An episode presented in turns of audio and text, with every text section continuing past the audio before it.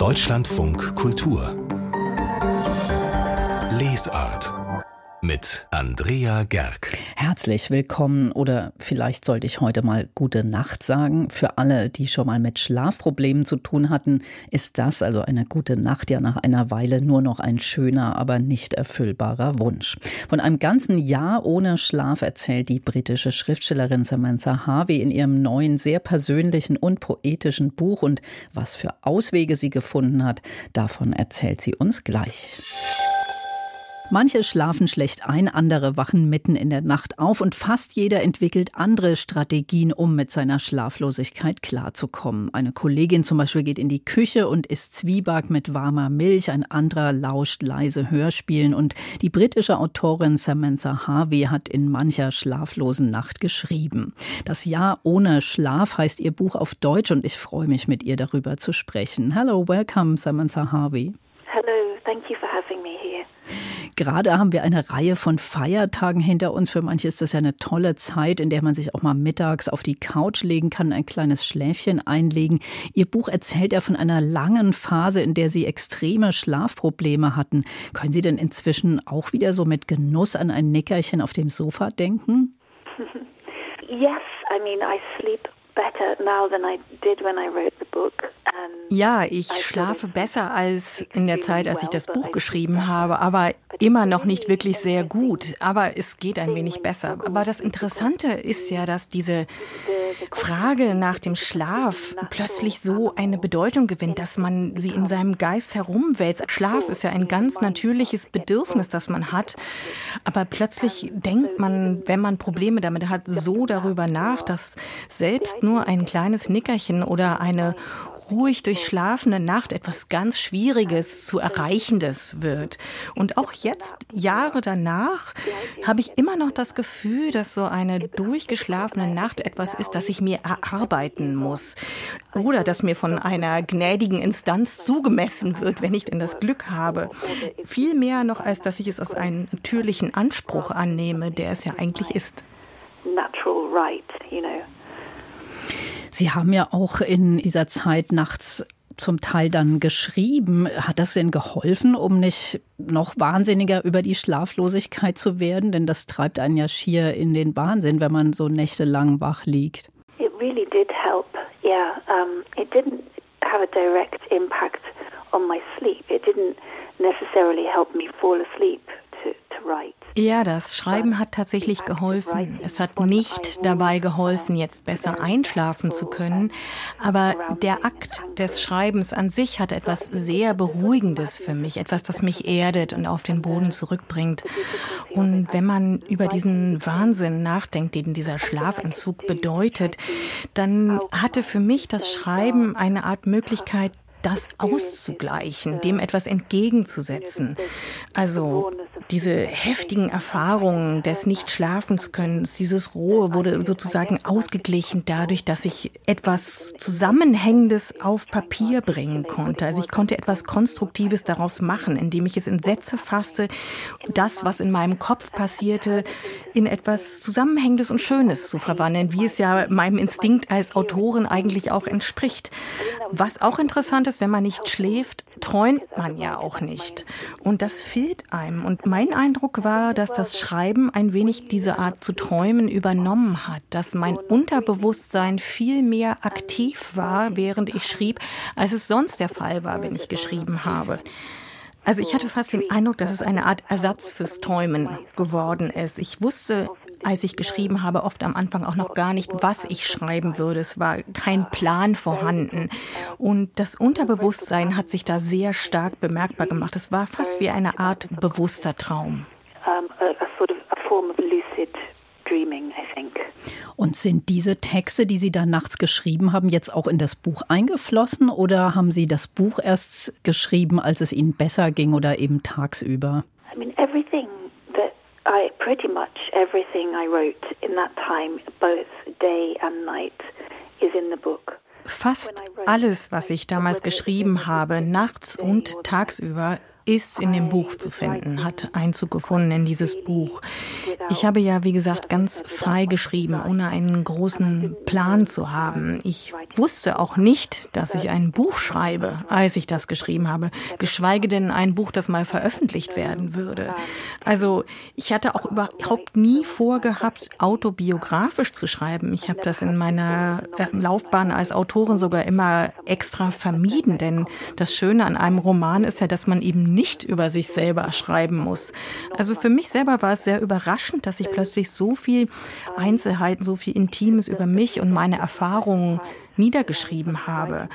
Es waren wirklich alle möglichen verschiedenen Fragmente, die da zusammengekommen sind. Verschiedene Konversationen, Kurzgeschichten, Gedanken, was mir durch den Kopf ging.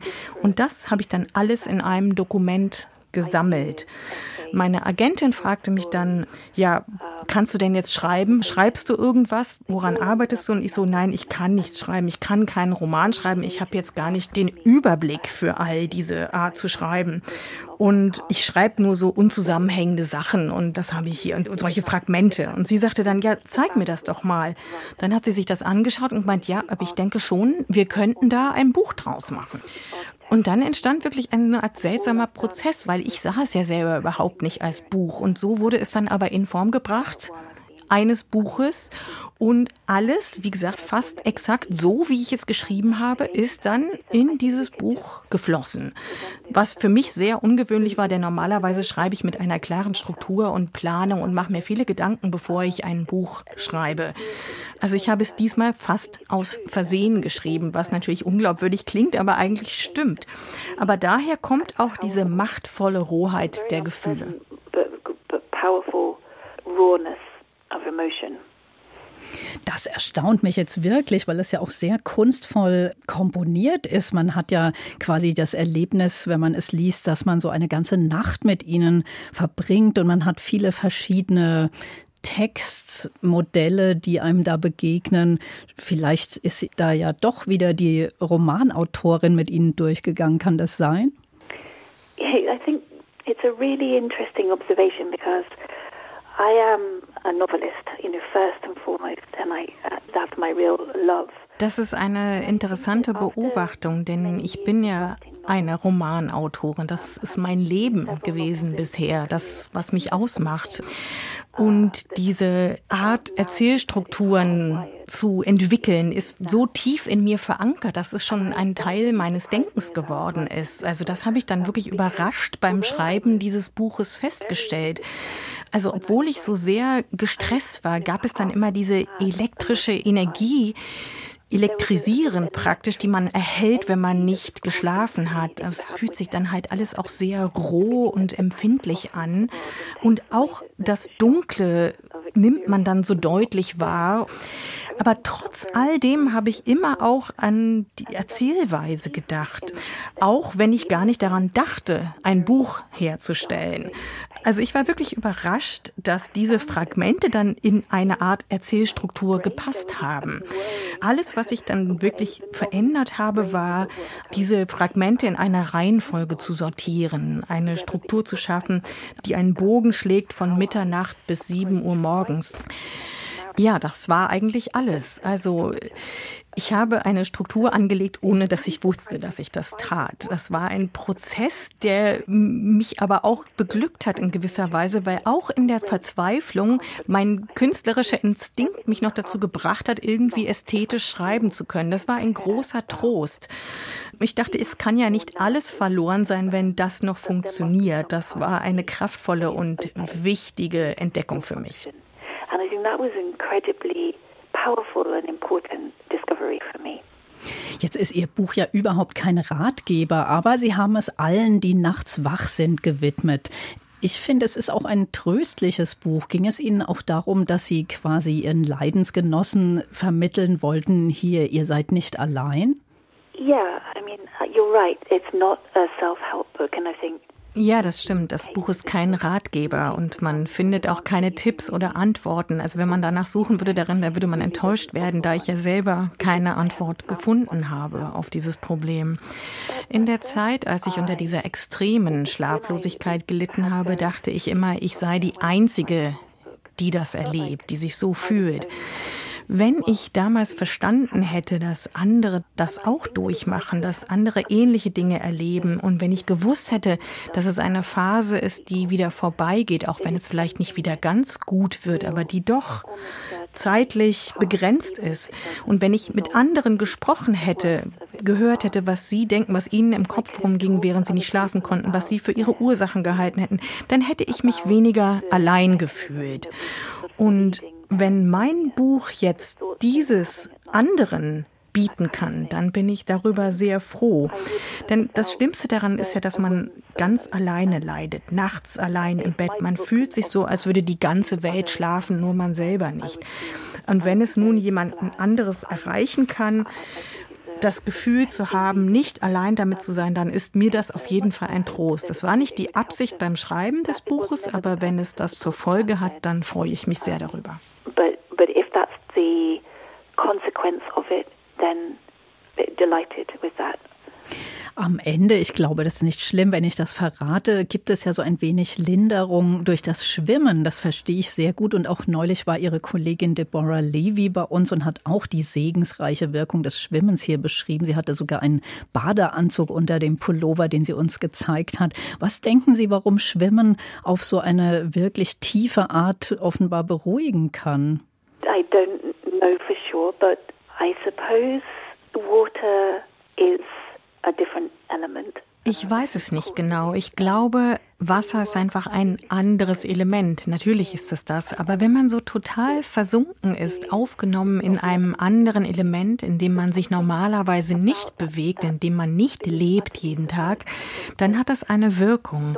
Das hält den Kopf an. Ich denke dann an nichts anderes als an die physische Erfahrung des Wassers. Und tatsächlich, je kälter es ist, umso besser ist es für mich. Ich war kürzlich in einem See, nur kurz eingetaucht, nicht geschwommen, weil es zu kalt war. Und das Wasser war komplett gefroren. Ich bin nur mit dem Kopf untergetaucht und plötzlich habe ich dieses großartige Gefühl des Friedens bekommen. Ich weiß nicht, wie das physisch funktioniert oder warum das so ist. Ich habe tatsächlich nicht gefroren, obwohl es eisig kaltes Wasser war. Und ich habe diesen extremen Frieden verspürt. Ich weiß nicht, warum kaltes Wasser diesen Effekt hat, aber den Kopf unter Wasser zu tauchen stoppt diese kreisförmigen Gedanken, die mich nachts wach halten. Ich bin dann plötzlich keine Person mehr, die unter Schlaflosigkeit landet, die lauter Probleme hat, sondern jemand, der das Wasser erlebt. Und das ist sehr kraftvoll für mich. Vielleicht geht es nicht allen so, aber mich hat es durch diese dunklen Zeiten des Nachtswachliegens gerettet. Denn es war praktisch das Gegenteil davon. Plötzlich tagsüber im See zu sein, in dieser entspannten Atmosphäre oben drüber fliegen vielleicht noch Vögel. Und das war für mich eine auf wundersame Weise heilende Angelegenheit. I think it's a, a strangely, mysteriously healing thing. Samantha Harvey, vielen Dank für dieses Gespräch. Thank you so much. Thank you. It was great to talk to you. Und auch vielen Dank an unsere Übersetzerin Marei Amir. Das Buch von Samantha Harvey ist unter dem Titel Das Jahr ohne Schlaf bei Hansa Berlin erschienen. Übersetzt aus dem Englischen hat es Julia Wolf und es kostet 23 Euro. Eine neue Geschichte der USA schreibt die preisgekrönte amerikanische Journalistin Nicole Hannah Jones. Sie hat mit ihrem Buch 1619 eine landesweite Debatte ausgelöst darüber, wie die Sklaverei das Land geprägt hat und auch vor allem bis heute prägt. Carsten Huck hat dieses mit dem Pulitzer-Preis ausgezeichnete Buch gelesen. Warum wird darüber so heftig diskutiert? Ich nehme mal an, Bücher über die Sklaverei gibt es haufenweise. Was ist der Ansatz von Nicole Hannah Jones, der die Leute so erregt in den USA? Naja, sie bündelt all das, was es schon gibt und das ist das Interessante. Also es sind gut 800 Seiten, die da zusammenkommen und es ist eine Geschichte der USA aus schwarzer Sicht und das in der Form gibt es natürlich nicht. Es gibt natürlich wissenschaftliche Untersuchungen zu den verschiedensten Themen, ähm, aber das jetzt nochmal so auf den Punkt zu bringen und zu sagen, Moment, die ganzen Mythen, auf denen die Geschichte der USA aufbaut, die stimmen so nicht. Es gibt eine andere Sichtweise. Das ist quasi quasi eine Attacke auf das weiße Selbstverständnis oder auf die weiße Geschichtsschreibung der USA. 1619, der Titel dieses Buches macht das schon deutlich, denn normalerweise wird ja der Beginn der Geschichtsschreibung um 1620 datiert. Also als die Pilgerväter, die sogenannten Pilgerväter aus Großbritannien, in Plymouth anlegten mit der Mayflower. Das ist ja auch das, was wir lernen von amerikanischer Geschichte. Da beginnt es sozusagen. Und sie sagt, nein, 1619 kam ein Schiff an und es brachte äh, angolanische Sklaven dorthin nach Virginia. Und das waren die, die waren noch vor den Pilgervätern da, die Afrikaner. Und deren Blick auf die Geschichte. Damit geht es los. Und das ist das, was sie in ihrem Buch verfolgt. Also sozusagen eine, eine Umwertung auch vorzunehmen und ein bisschen klar zu machen, dass es eben keine weiße Geschichte ist, sondern es ist eine Geschichte von Weißen und Schwarzen und die Schwarzen haben dieses Land, diesen Staat mit aufgebaut. Aber wenn ich es richtig verstanden habe, ist sie ja gar nicht äh, Autorin direkt, sondern Herausgeberin. Was hat sie da für Texte komponiert? Was ist das für ein Konglomerat aus Texten? Das ist auch ein ganz interessanter Ansatz, dass sie eben eine vielstimmige Geschichte erzählt. Ähm, sie hat um die 50 äh, Wissenschaftler, Wissenschaftlerinnen, Lyriker, Lyrikerinnen, Journalisten, Rechtswissenschaftler, Kulturwissenschaftler also gebeten, eben auch zu bestimmten Themen in diesem Buch Artikel, Essays zu schreiben, Gedichte zu schreiben, Fotos einzufügen. Insofern ist es wirklich ein Kompendium und die, der Aufbau ist sehr interessant, weil es geht äh, nicht chronologisch jetzt nur, sondern es geht nach Themen. Da sind dann Kapitel, 18 Kapitel, die heißen Erbe oder Medizin, Gerechtigkeit, Fortschritt, Angst. Also es ist themenorientiert. Viele Dinge wiederholen sich auch. Das ist ganz schön, weil man dadurch plötzlich nochmal auch sich erinnert und die, die Verbindungen herstellt und immer wieder auf die gleichen Punkte kommt. Aber es sind jeweils verschiedene Aspekte, Zugänge auch aus den verschiedenen Disziplinen der Mitwirkenden an diesem Buch. Und gab es da jetzt so einzelne Texte, die Sie besonders interessant fanden oder die Sie auch gerührt oder bewegt haben? Nein, der Ton des Buches ist, das ist auch sehr schön, eine Mischung aus Sachlichkeit, Faktenorientiertheit und gleichzeitig persönlichem Engagement. Und da muss ich sagen, ist der Einleitungsessay der Nicole Hannah Jones sehr stark auch, die also beschreibt, wie sie als kleines Mädchen in der Schule versucht hat, die Geschichte zu verstehen und festgestellt hat, dass eben Schwarze immer nur, so sagt sie das, Fußnoten bestenfalls waren in den Geschichtsbüchern und wir handelten nicht selbst, sondern wir wurden verhandelt, schreibt sie. Und das will sie mit ihrem Buch ändern und wie sie sich dann durchgekämpft hat, äh, sich profiliert hat, wie sie ihren Vater versucht hat zu verstehen, der jedes, jedes Wochenende die amerikanische Flagge im Vorgarten aufzog und ein stolzer Amerikaner war, aber gleichzeitig nicht die Rechte hatte wie die Nachbarn, die Weißen. Das ist also etwas, was doch sehr man muss es jetzt so sagen, unter die Haut geht. Hm. Das heißt aber, äh, das ist jetzt gar nicht so ein historisches Buch, was da die Geschichte aufarbeitet, sondern das reicht richtig tief in die Gegenwart hinein. Ja, also der Bogen wird geschlagen, das muss man so sehen. Äh, es geht von 1619 bis heute 2022, 2023 und man sieht auch diesen Bogen, plötzlich erscheint einem der sehr klar. Also die Entrechtung der schwarzen Bürger, die dann irgendwann diesen Sklavenstatus verloren und Bürgerrecht bekamen, aber die nie eingelöst wurden, weil es sogenannte Slave Codes gab, die dann doch verhindert haben, dass sie die gleichen Rechte bekamen. Das ist eine Geschichte, die entwickelt wird, die über die gesamten Jahrhunderte geht. Und interessant fand ich auch, dass zum Beispiel, das beschreibt sie, ähm, Übergriffe auf schwarze Soldaten in Uniform. Besonders häufig waren, die aus dem Zweiten Weltkrieg wieder zurückkehrten oder aus dem Ersten Weltkrieg zurückkehrten in die Vereinigten Staaten, ihren Kopf und ihr Leben riskiert hatten für dieses Land, ihr Vaterland, und die dann als provokativ von der weißen Bevölkerung empfunden wurden. Ein stolzer, schwarzer Soldat in amerikanischer Uniform, das darf nicht sein. Und man hat die gewalttätig attackiert. Und dann erinnern wir uns daran, also, dass man Obama, dem schwarzen Präsidenten, abgesprochen hat, überhaupt Amerikaner zu sein, äh, ihm unterstellt hat, er sei Muslim. Das sind plötzlich dann die Verbindungen, die sich herstellen, wo man begreift, das eine hängt mit dem anderen zusammen und Grundlage ist wirklich ein tiefsitzender Rassismus bis heute. Also auf jeden Fall lesenswert und eben auch tatsächlich eine neue Geschichte der USA, wenn ich es richtig verstanden habe.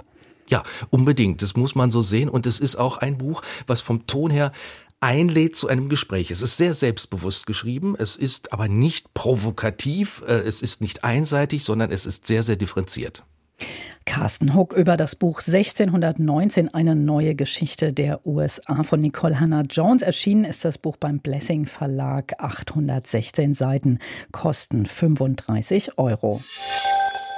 Es ist von grundlegender Bedeutung, jedes Jahr mehr zu lesen als im Jahr davor. Das steht dieser Tage auf der Website der Buchhandlung Stories in Hamburg. Und so sehr ich diesen Satz von Peter Ustinov zustimmen möchte, ich kann mir wirklich nicht vorstellen, dass Buchhändler Frank Menden, der dieses Jahr Mitglied der Jury für den Deutschen Buchpreis war, noch mehr lesen kann als 2022. Oder, Herr Menden? Nein, und ehrlich gesagt möchte ich das auch gar nicht, wenn ich so dreist sein kann, das so direkt zu sagen. Das war schon ein so enormes Pensum, das möchte ich im nächsten Jahr eigentlich nicht nochmal mir auferlegen. Aber Sie haben trotzdem tapfer weitergelesen und jetzt drei Titel ausgesucht für uns. Ist das Ihr Jahres-Best-of oder was sind das für Bücher? Hm, nee, das ist tatsächlich ganz un äh, unterschiedlich. Wobei eins davon tatsächlich eins meiner Best-ofs ist, ein sträflich unterschätzter Roman. Das andere ist einfach ein Krimi, den ich jetzt im Weihnachtsgeschäft als einziges nebenbei noch lesen konnte. Und ähm, das dritte ist ein Sachbuch, ähm, was mich persönlich einfach sehr interessiert hat. Über die Royal Stars, meinen Sie das? Klatsch auf genau. höchstem Niveau steht da in der Ankündigung.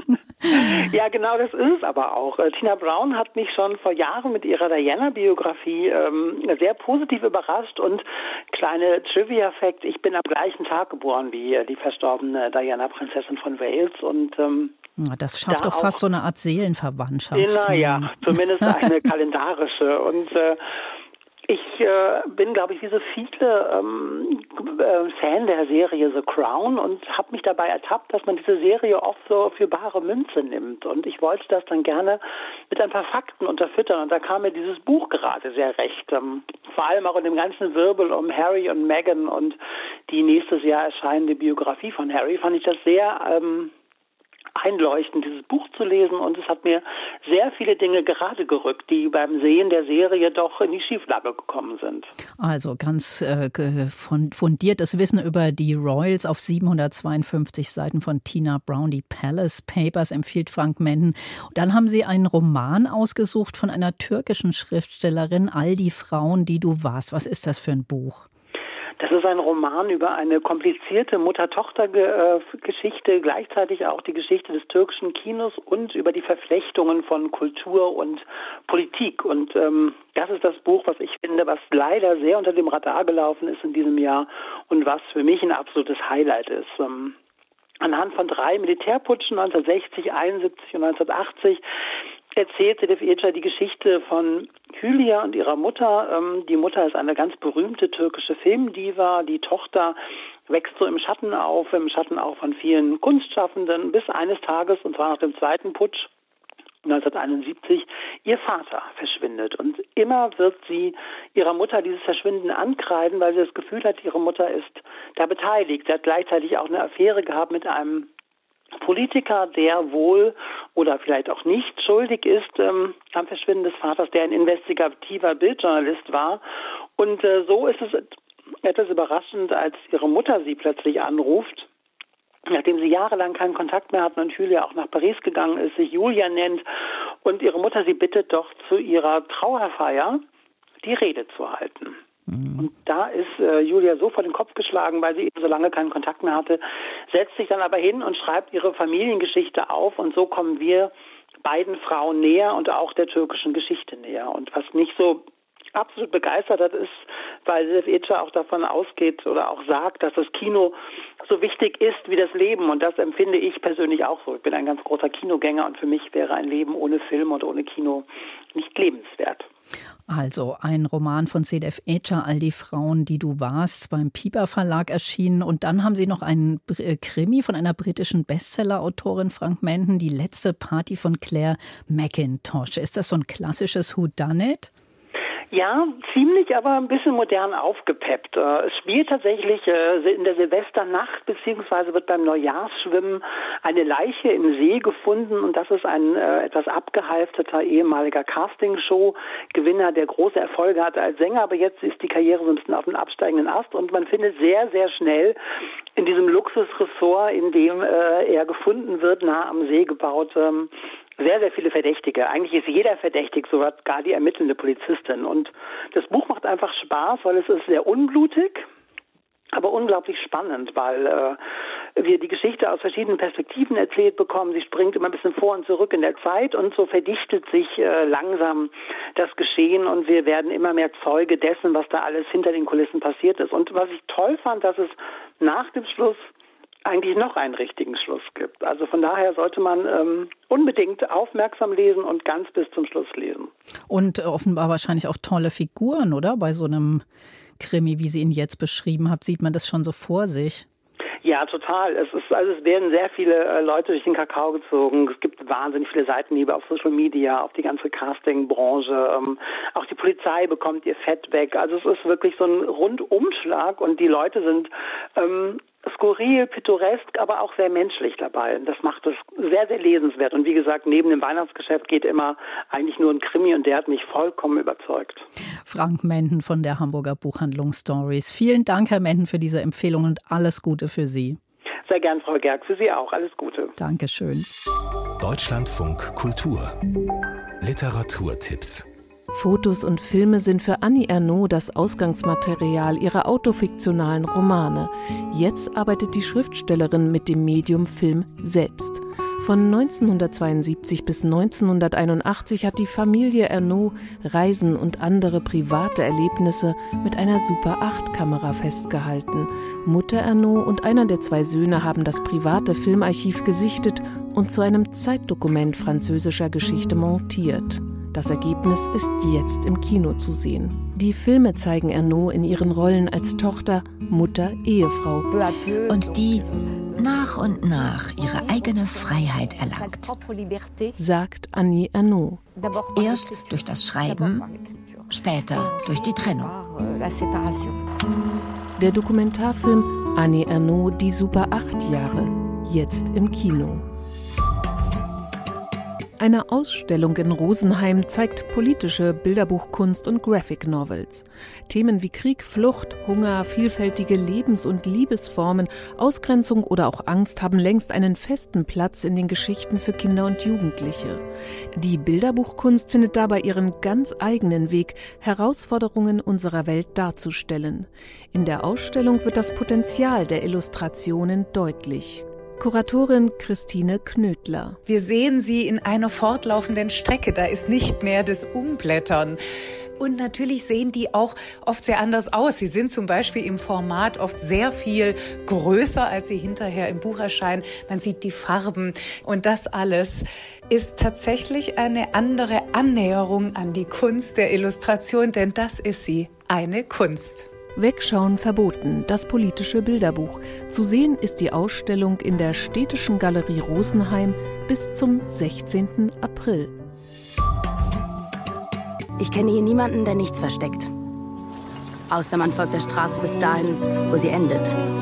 Vorbei am Buchladen, und am Ende dieser Straße steht das Haus von Selma. Und wenn die alte Selma von einem Okapi träumt, ist es soweit. Einer im Dorf wird sterben. Wen es trifft, bleibt ungewiss. Bis der Tod seine Aufgabe erfüllt, verfällt die Westerwald-Landbevölkerung in Aktionismus. Regisseur Aaron Lehmann hat den Roman Was man von hier aus sehen kann von Mariana Lecki für das Kino inszeniert.